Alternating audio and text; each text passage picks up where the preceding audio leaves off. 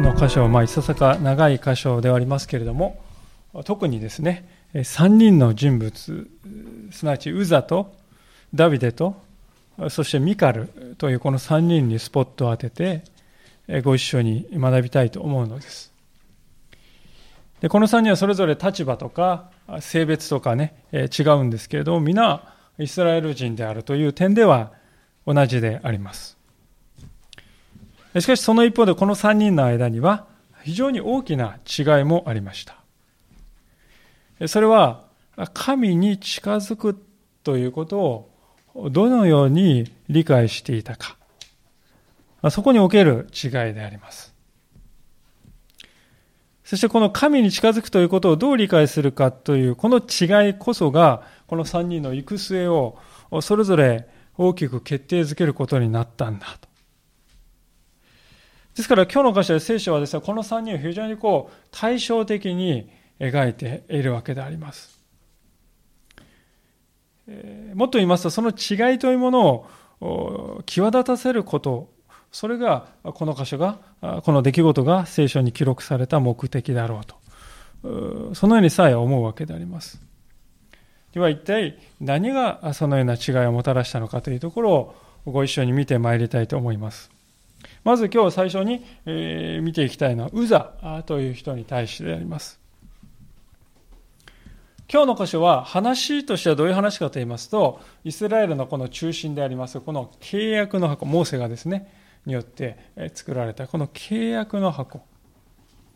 その契約の箱をいかにしてダビデが定めた新しい首都であるエルサレムに運び込むか。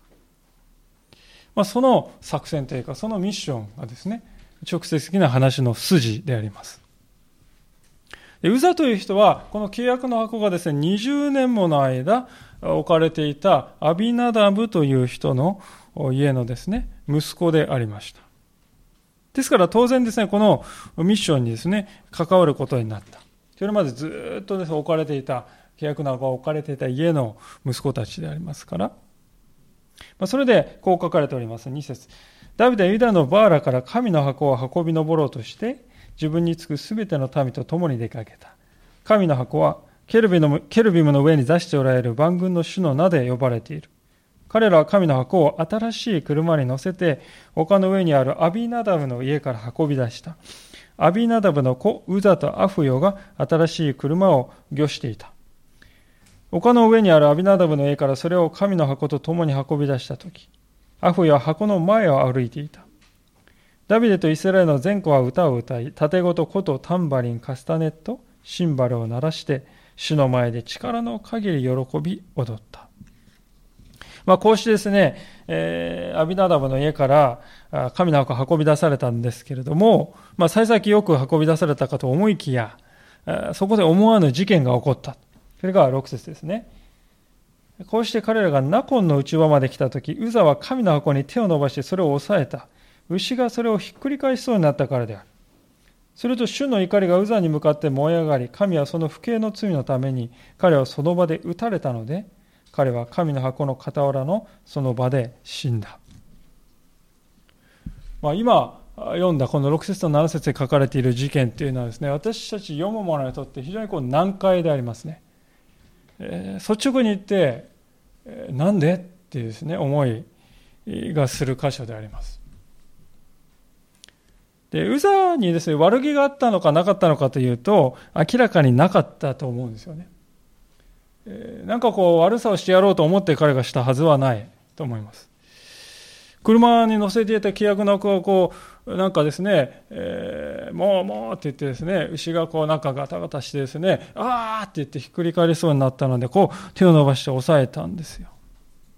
職務に対する忠実さから出た行動と言っても良いかもしれない。むしろ彼はいいことをしたんではないか。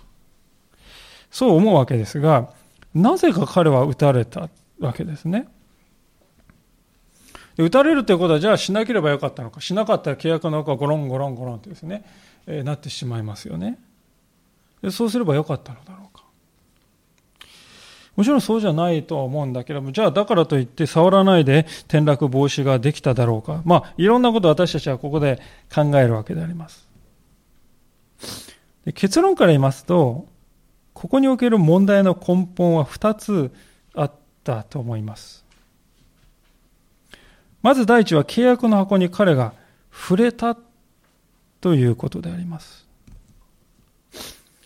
この触れるということは神様の命令に対する直接的な違反であったわけであります。民数記というところですね、サムエル記からだいぶ前の方にありますけれども、民数記というところの4章の15節には、このように書かれております。えー、第3版で233ページ。第2版の方は214ページであります。民数記の4章の15節というところにこう書かれております。読ませていただきます。宿営が進むとき、アロンとその子らが聖なるものと聖女のすべての器具を覆い終わって、その後にケハテ族が入ってきてこれを運ばなければならない。彼らが聖なるものに触れて死なないためである。これらは会見の天幕でケハテ族の担うものである。まずですね、会見の、あごめんなさい、会見の天幕っていうのは、この神殿の前のね、いわゆるテントの時代ですね。神殿がテントだった時代の話ですけども、まずアロンとその子らがこの聖なるものを全部覆うんだと。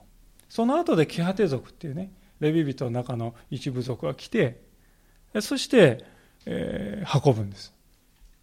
で、キハテ族ですら聖なるものに触らないようにとわざわざ覆いをかけるんですよね。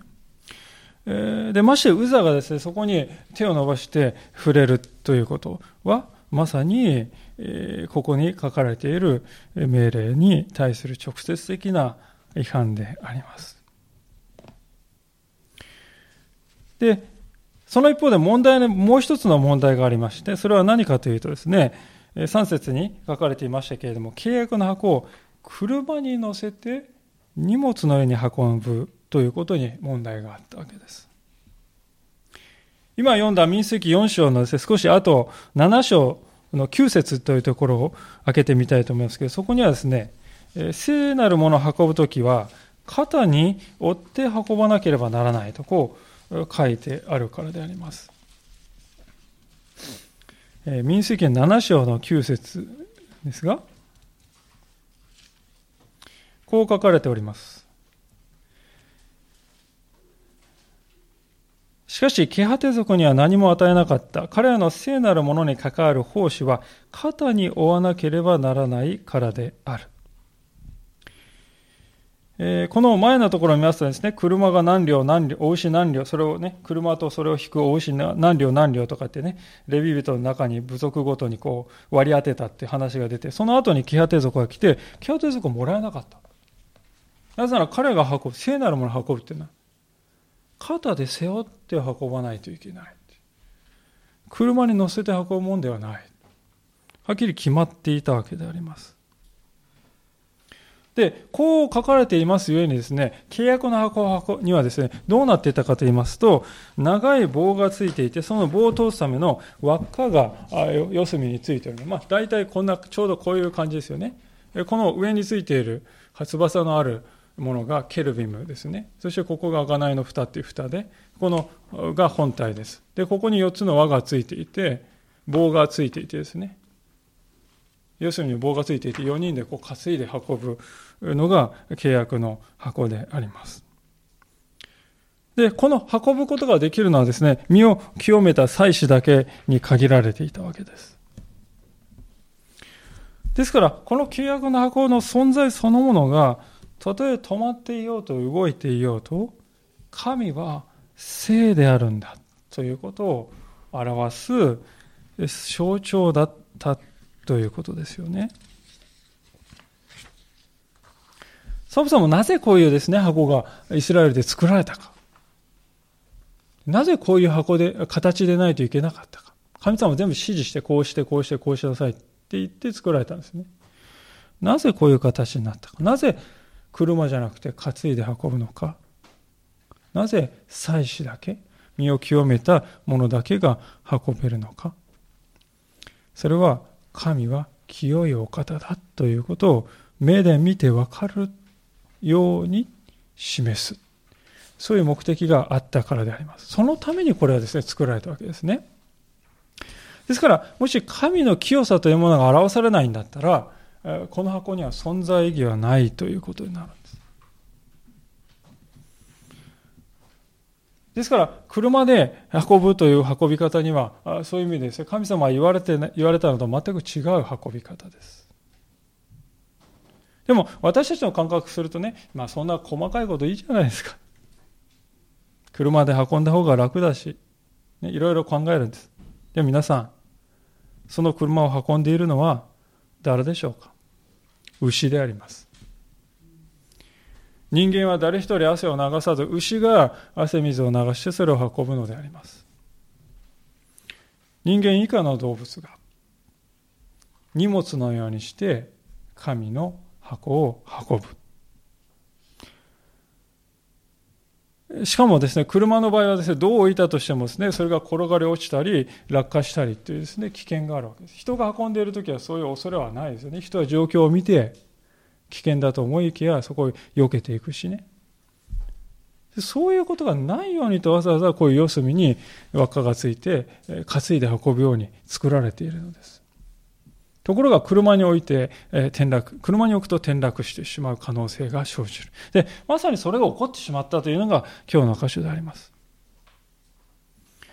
ウザはとっさにその転落を防ごうとしたんですけれども、元はというとそもそも車で運ぶこと自体が立法に違反したことである。そこに問題の本質があったわけです。ですから、このような悲劇が起こった直接的な責任は、この契約の箱の取り扱いが聖書にはっきり書かれているのに、それを知らなかった、あるいはそれを知ろうとしなかった責任者であるダビデにこの責任がある。もちろん、ウザにもですね、20年以上にわたって自分の家にこれがあるわけですから、これ一体どういうものだろうか、聖書からよく学んでおこうじゃないか。そういう心がね、少しでもあれば、20年という期間は決して短くはありません。でその間ね、聖書から学び、これはこう取り扱うべきだ。知識を蓄えることもできたけれども、十分な時間があったけれども、彼はそれをしなかった。まあ、そこに責任のね、全てではないにしても、一旦はあったということですよね。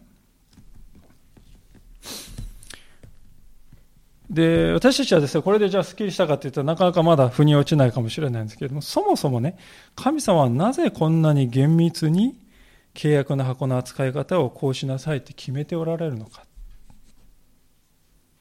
それは、契約の箱を人間の政治的な目的で、人間の勝手な目的で利用させない、そういう神様の意志があったんだと思うんです。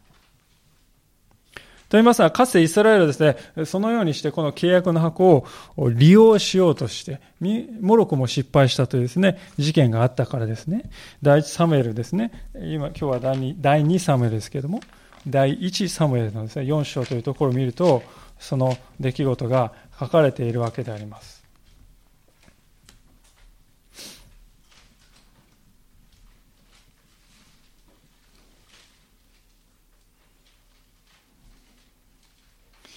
第一サムエルの4章の3節のところでこう書いてあります。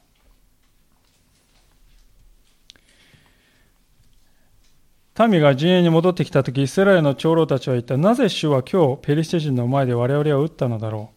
白から主の契約の箱を我々のところに持ってこよう。そうすれば、それが我々の真ん中に来て我々を敵の手から救おう。そこで民は城に人を送った。彼らはそこからケルブムに座しておられる万軍の主の契約の箱を担いできた。まあ、担ぐ、ここはいいんですね。ところが、エリの2人の息子、ホフニとピネアスも神の契約の箱と一緒にそこに来た。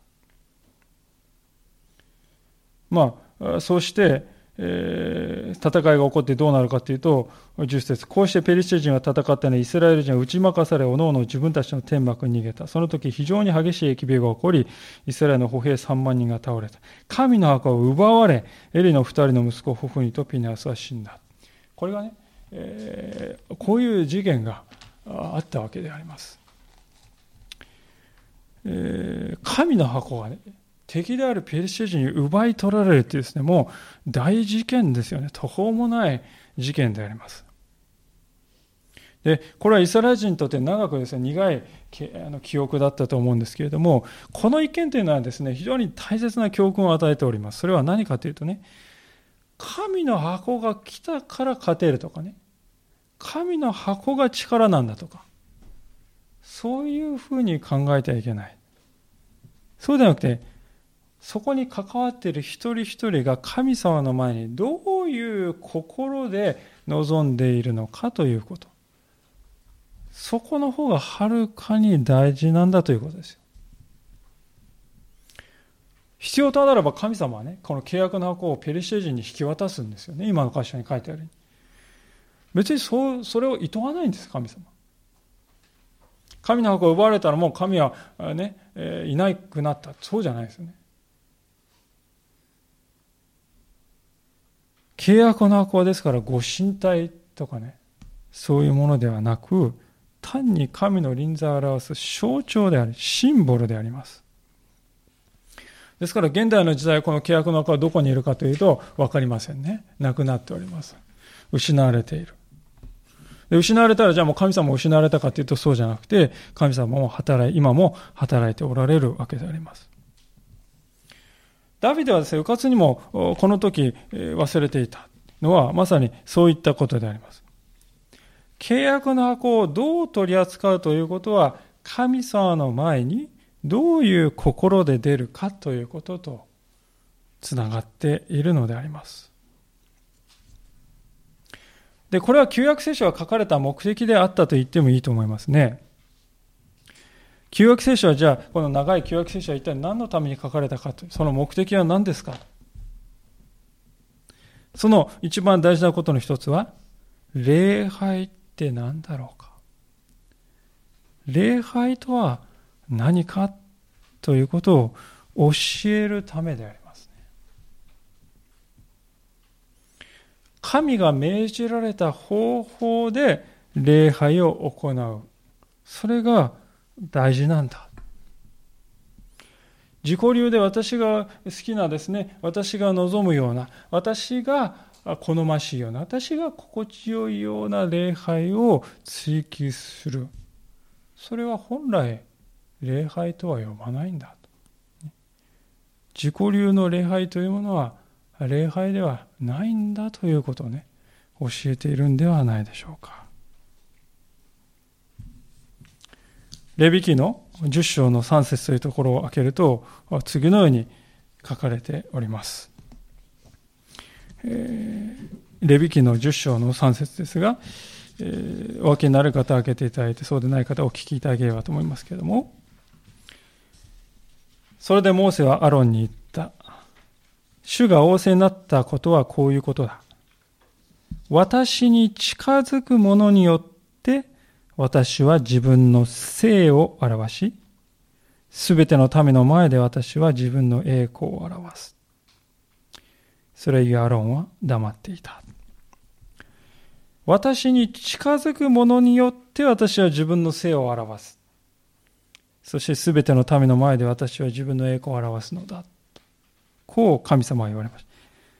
これ何を言ってるかと言いますと、神様に近づこうとしてくる人、ね、人間。その人に対して神様はどういうふうになさるか。それを見れば、人間は神に近づくということがどういうことか悟るでしょう。そういうことです。ですから、旧約聖書という書物はまさに人はいかにして神に近づくことができるか、その方法をね、私たちは教えてくれる、まあ、説明書というか、手順書というか、解説書というか、そういう書物だと言っても過言ではないかもしれません。神様は私たちを愛し、私たちを親しんでくださいます。それは確かなことであります。しかし皆さん、私たちは主の祈りの、ね、初めに言いますね、天に増します我らの血を。神は天におられ。私たちは地にいる。神は天におられるが私は地にいるのだと。このね、立場の違いというものをわきまえなければいけない。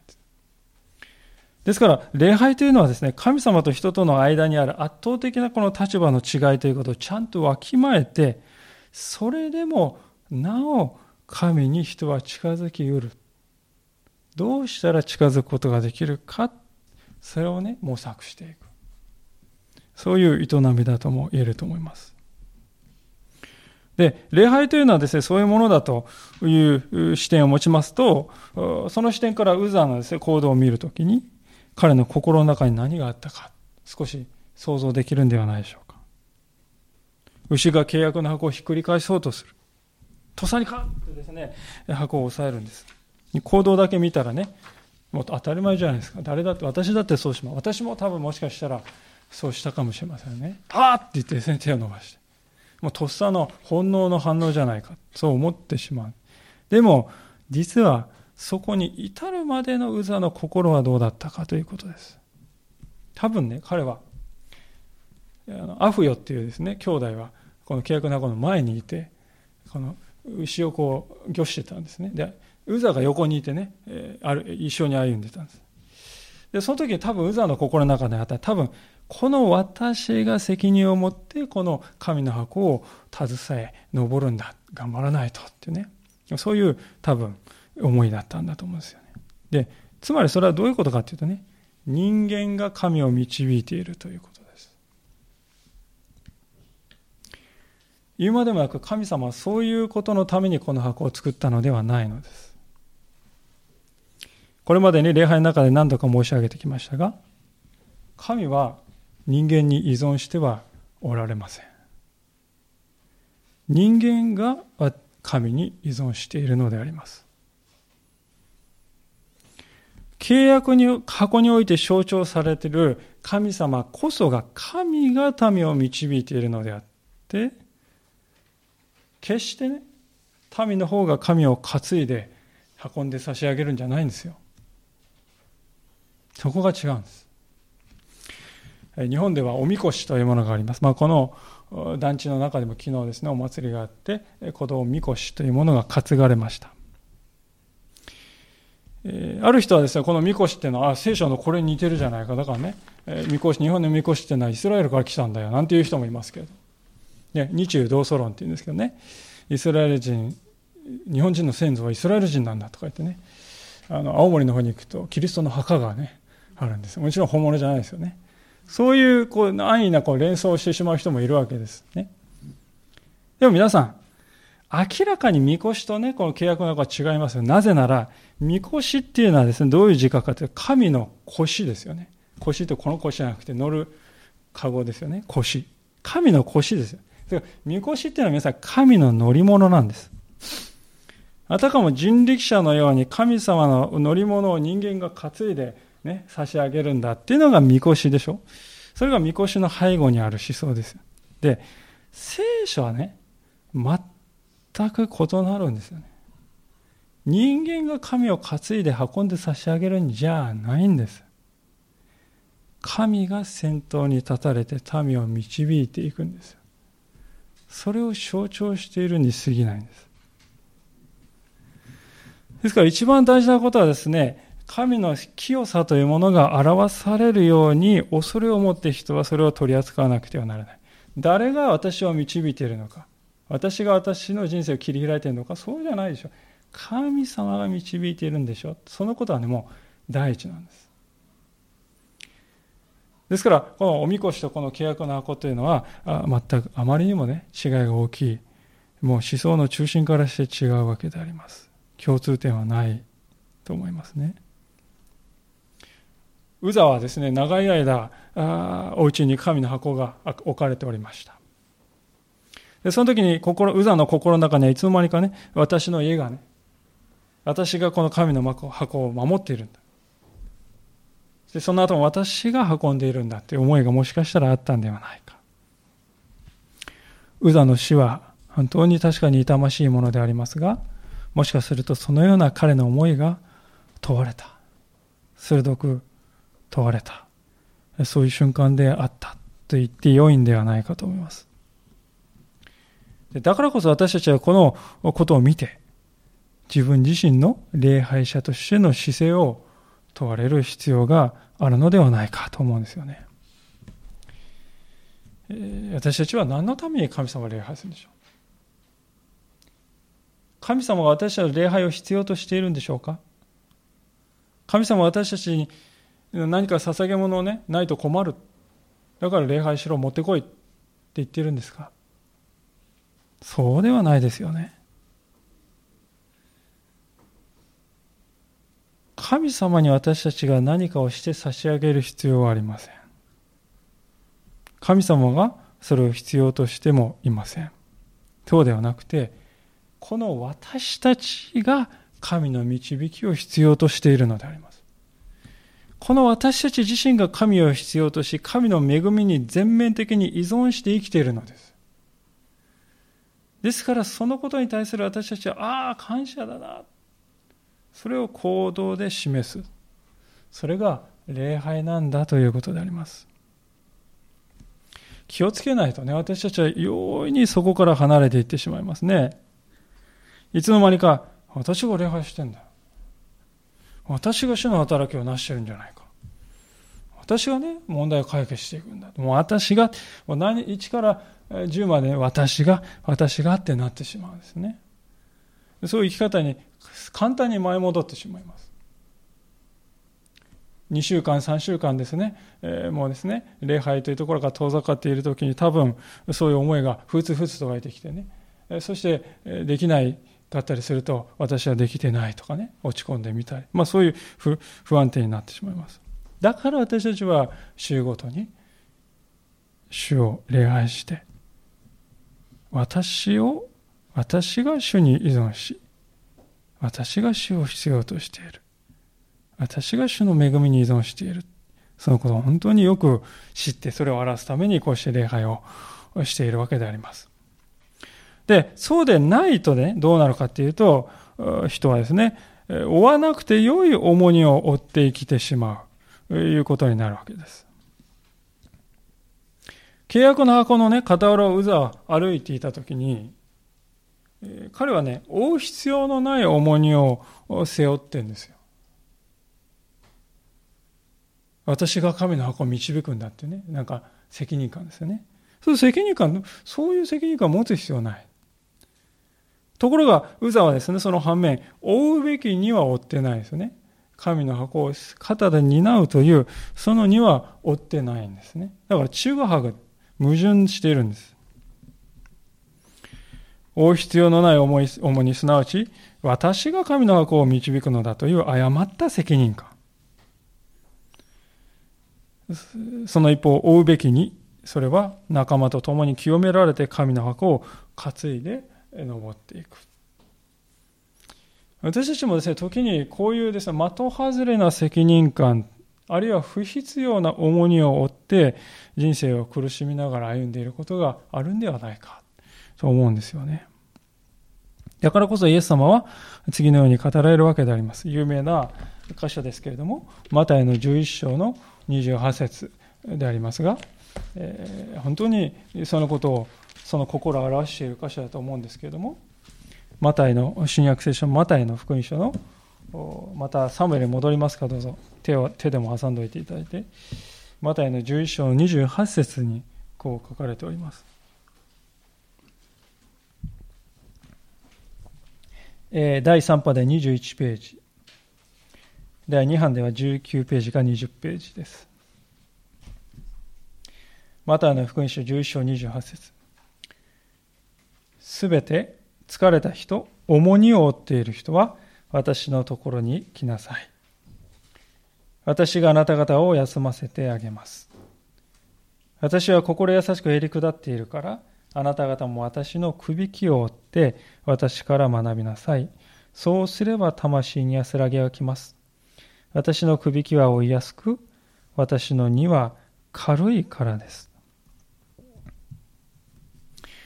イエス様は重荷を負っている人で、その重荷によって疲れている人は、まず私のもとに来なさい。あなたが今追っている荷は本来追う必要のないものなのだと。ものではないかってイエス様はですね、問うておられます。その重荷を下ろして私の与える荷を負いなさい。それは軽い。それは追いやすいんだ。そうするときに魂に安らぎが訪れるんだ。ウザはですね、本当に負う必要のない責任感を背負って、えー、まあ、緊張して、えー、私が導くんだというね、まあ、正義感もあって、その思い自体悪くなかったかもしれないけれども、しかし的外れであった。それを下ろして、そして契約の中を担ぐ。そこにですね、大切なポイントがありました。私たちも、また外れな荷をですね、追って苦しんでいるのなら、それを主のもとに下ろして、主が与えてくださる荷を負わせてくださいと。そのように祈るものでありたい、そう思うんであります。さて、今日のですね、注目したい第二の人物はご存知のダビデでありますが、ウザのこのような悲劇の知らせを聞いたとき、彼はどういう反応をしたかというのが、第二サムエル記の6章の8節にこう書かれております。ダビデの心は激した。ウザによる割り込みに主が怒りを怒りを発せられたからである。それでその場所はペレツ・ウザと呼ばれた。今日も、今日もそうである。この事件を知ったダビデの心は激したと書かれております。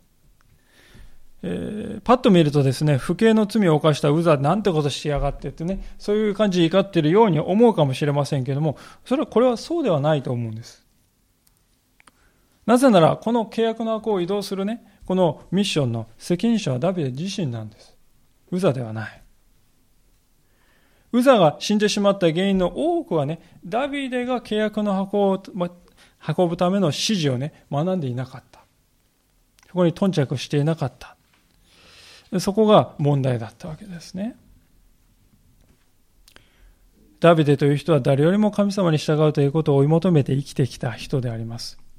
私たちは第一、第二サムエルをこれまで学んできて、本当にダビデのそういう生き方の真実をね、えー、知ってきたと思うんですよ。ところがね、あろうことかそのダビデが自分の軽率な決定によって神の怒りを招いてしまった。そして部下を死なせるというですね、えー、結末をもたらしてしまった。ああ、なんたることか。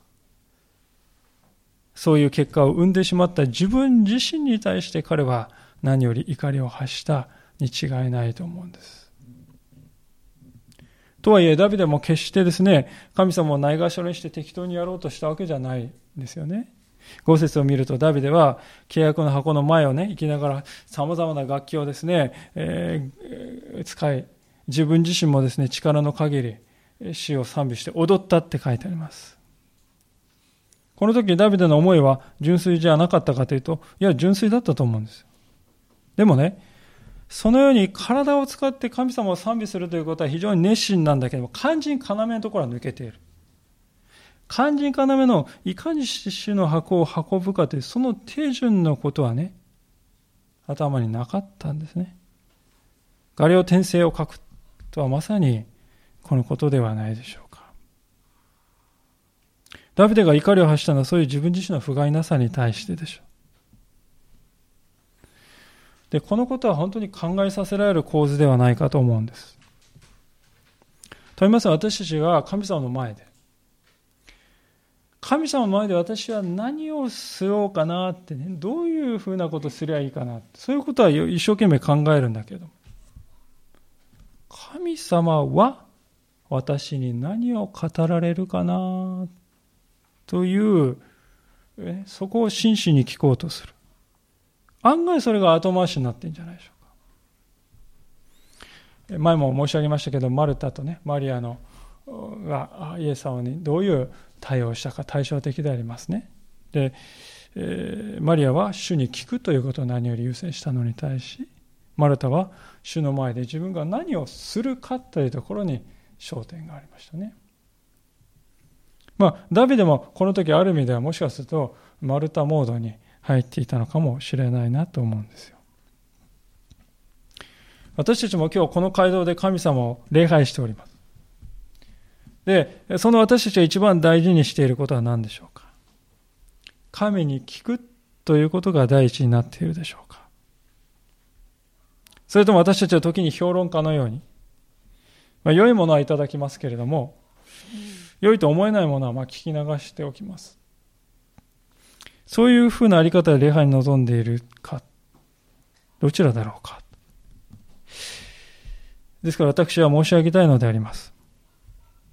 たとえ私たちが捧げる礼拝が、ね、えー、他のあらゆる点において完全無欠で火の打ちどころのない完璧なものであったとしてもですよ。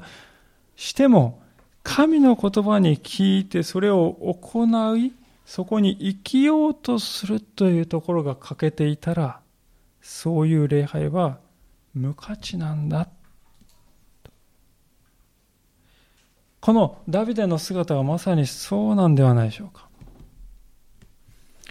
礼拝の中心は何かといえばそれは耳と心など。神の言葉を聞く耳があり、神の言葉を行おうとする心がある。それがいつの時代でも変わることのない礼拝の確かな土台なんだということを本当に覚えたいと思います。でそういうダビデなんですけれども、他の二人と明確に異なる良い部分がありました。それは失敗から学ぼうとする謙遜さを彼は持っていたということであります。9節からところですが、その日、その日ダビデは主を恐れていった。主の箱を私のところにお迎えすることはできない。ダビデは主の箱を彼のところ、ダビデの町に移したくなかったので、ガテ人オベデエドムの家にそれを回した。こうして主の箱はガテ人オベデエドムの家に3ヶ月とどまった。主はオベデエドムと彼の前科を祝福された。まあ、手痛い失敗を犯すんです。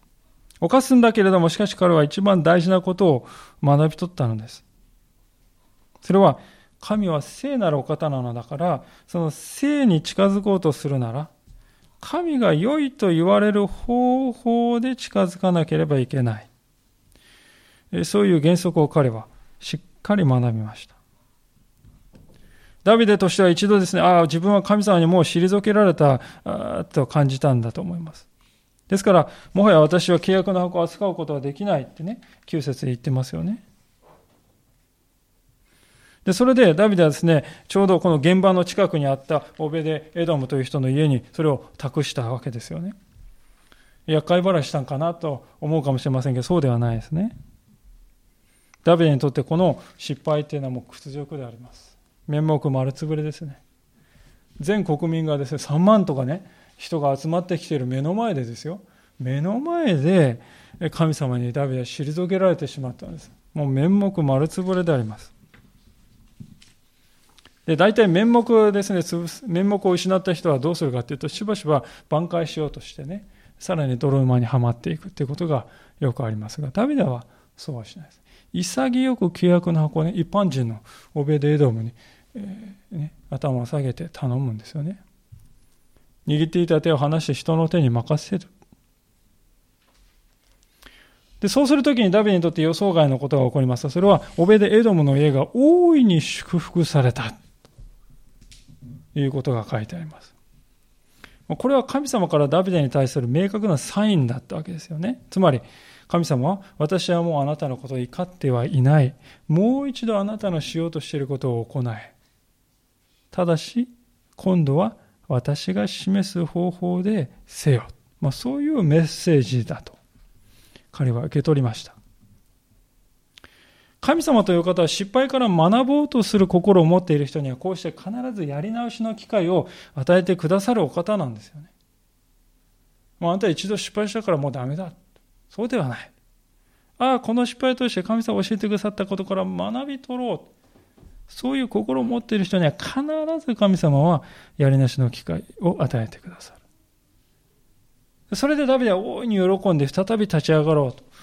するわけですね。で、今度は主が命じられた通りにするんです。13節主の箱を担ぐ者たちが六歩進んだ時、ダビデは肥えた牛を生贄として捧げた。ダビデは主の前で力の限り踊った。ダビデは天布のエポデをまとっていた。ダビデとイスラエルの前科は歓声を上げ、角笛を鳴らし主の箱を運び上った。皆さん、13節を見ると、今度は契約の箱をね、きちんと担いで運んでおります。そして彼らが6歩進むごとに、6歩って多分5メートルぐらいでしょうかね。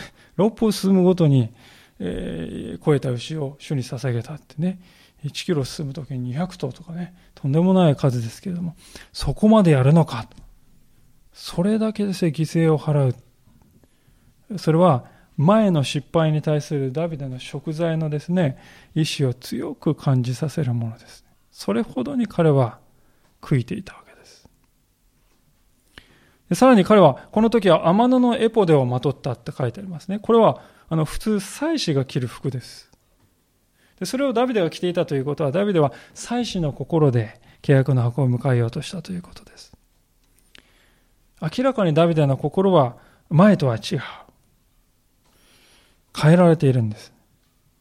で神様はそのことをよくご存知なので、契約の墓は無事にエルサレムに着いた。ダビデはエルサレムこそが新しい国の首都になってほしいと願った。そこに神の象徴、神の臨在の象徴であるところの主の箱が無事に到着した。それは何を表しているかというと、神様はダビデを受け入れておられる。神様はその町を受け入れておられる。神様はイスラエルを祝福しておられる。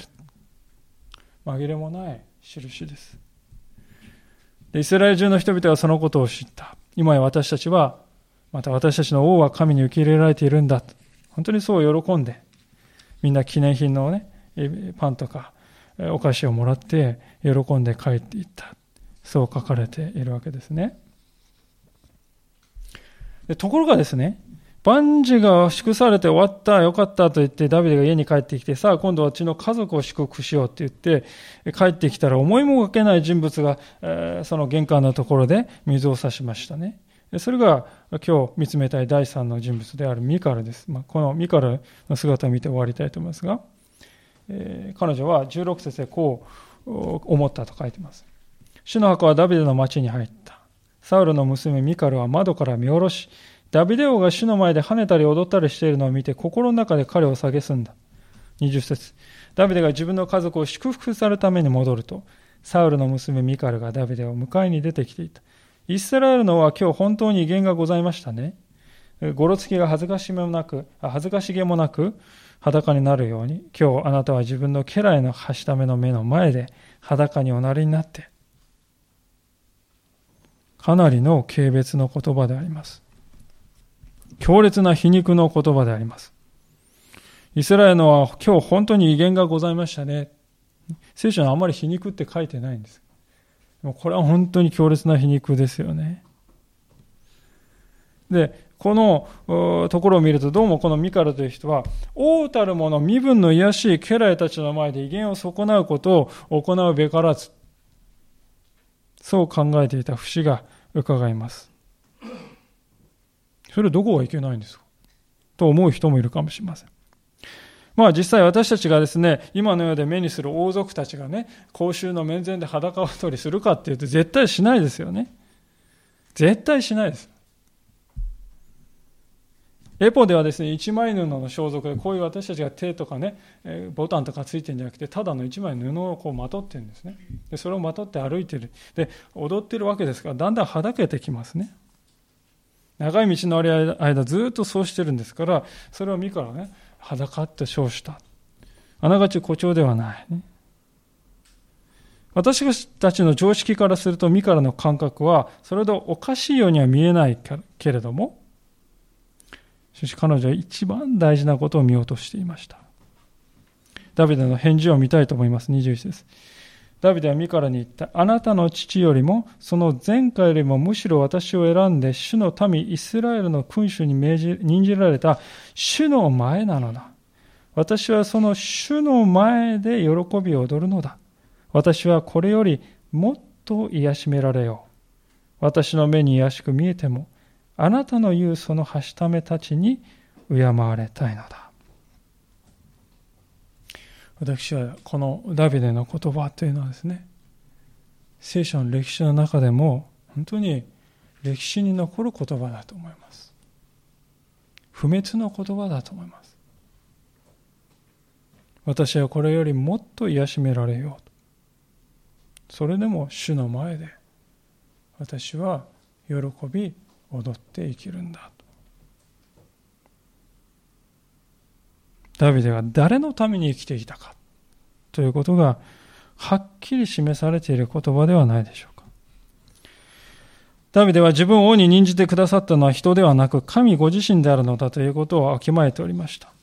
ですから自分がまず忠実であるべきは人で人に対してではなく神様に対してであるのだと分かっていた。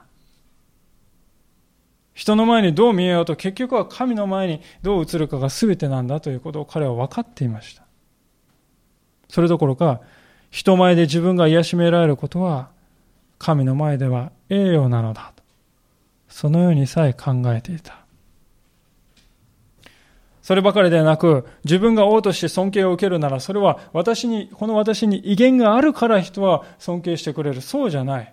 この私が悪なき真実を持って神を求めているから人は私を敬ってくれる。そういうためになってほしい。そういう国になってほしい。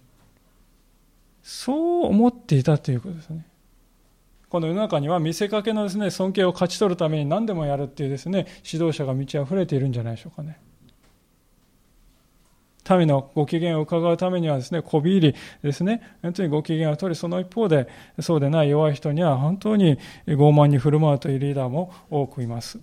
主ダビデにとってのリーダーシップとは、人間に対するものである以上に、まず神の前に私はどうあるのかと、その一点にね、フォーカスしております。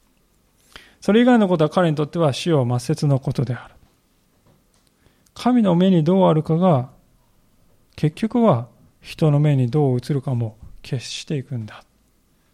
そういう順序で彼は物事を考えていました。そこにダビデの信仰の真髄が余すところなく現れているのではないでしょうか。で同時にミカルとね、妻であるこのミカルとの価値観の巨大な溝っていうのはね、もうこれ以上ないほど明らかになったんではないでしょうか。ミカルという人はかつて父親のサウルのもとでですね、若いえ、ダビデが来て大活躍するんですよね。フェリシテ人を打ち負かしても、民の戦闘だってですね、打ち負かしていく。そのダビデを見て心惹かれた人であります。ですから彼女にとってのダビデは誰の目に見ても勇士であるべきなんだと。恥ずかしげもなく踊るような踊り手であってほしくはないんだ。ね。それが彼女のダビデ理解です。もちろん、ダビデがサウルのね、えー、家から追われた時にミカルは他の男性に妻として与えられたっていうそういう寂しい期間があったんです。それでもねあったんだけれどもしかし彼女が辛辣なこの皮肉をですね夫であるダビデに向けているというその姿を見るときにああミカルはダビデの心を全く理解していなかったんだなということがわかるんです。彼女は目の前の夫を見ていなかった。かえって自分の理想の夫、理想の王の姿を彼に当てはめていたに過ぎなかった。結局彼女の心はですから人に向いていたに過ぎないわけであります。今日の歌詞の最後はそのようなミカルのその後が書かれている。23節サウルの娘ミカルには死ぬまで子供がなかった。サムエル記はまだ続くんですけれども、これ以降ミカルという人の名前は二度と出てきません。その事実が示していることは、ミカルという人は死の前に退けられたということでしょう。彼女に子供が与えられなかったという事実はそのことを暗示しております。でそれは結局はサウル王家の終焉ということですよね。神様が予言された通りのことが起こっていった。押村区はミカルもですね、ダビデのようにして失敗から学んで悔い改めて神様に立ち返るという、そういう心が彼女にはなかったことが残念ですね。彼女には生涯、ダビデの心を理解することがなく、またダビデに寄り添おうということもなかったのであります。皆さんいかがでしょうか？今日私たちは3人の人々の姿を見てまいりました。それぞれね、要素があります。問題があります。聖人君主の集まりではないんです。でも、結末は対照的なものになっています。聖書はですね、これ彼らの姿を通して私たちに問いかけているのではないでしょうか。つまり、あなたは誰のために生きていらっしゃるんですかですから私たちは、もしかすると私は追うべきには追わないのに、追う必要のない重荷を背負ってしまってはいないか。まあ、家族のことにしても、自分の将来にしてもね、仕事のことについても、人間関係にしても、追う必要のない重荷を、神様に委ねればいい重荷を我が物としてね、これは私が私で解決しなければならないと追ってしまってはいないか。その結果、追うべきには追っていないということはないだろうかと、まず問われたい。あるいまた神様を、あ、ごめんなさい。あるいはまた私たちは、神様の前に喜びを踊る、そんなことは恥ずかしい。それを恥じてはいないだろうか。人の目にどう自分が映るかが、まず第一で、神様の目に映るか、それは二の次、三の次でいいんだという心はないだろうか。人の目に映る私のイメージをね、保とうと、救急としてはいないだろうか。理想の姿を家族や知人に当てはめてそうでなければ裁きそうであるならば偽りの安心を持ってしまっている。そんなことはないだろうかとね。問われるわけであります。旧約の時代は神の契約の箱が神の臨在の象徴でありました。今の時代この契約の箱はどこにあるかというとそれは私たちの心の中にあります。ケルビのケルビムの上に座しておられる神っていうですね、言葉が今日出てきましたけれども、神様は今や私たちは心を住まいとしておられるんですね。ですから、私たち自身が契約の箱なんです。言ってみれば。私たちはこの私という契約の箱をどのように日々運ぶんだろうか。清められた心でそれを運ぼうとしているだろうか。自分が神の箱、神の住まいなんだ。そういう認識があっただろうか。そのことを最後にもう一度自分自身の心に問われたいそう思いますお祈りしたいと思います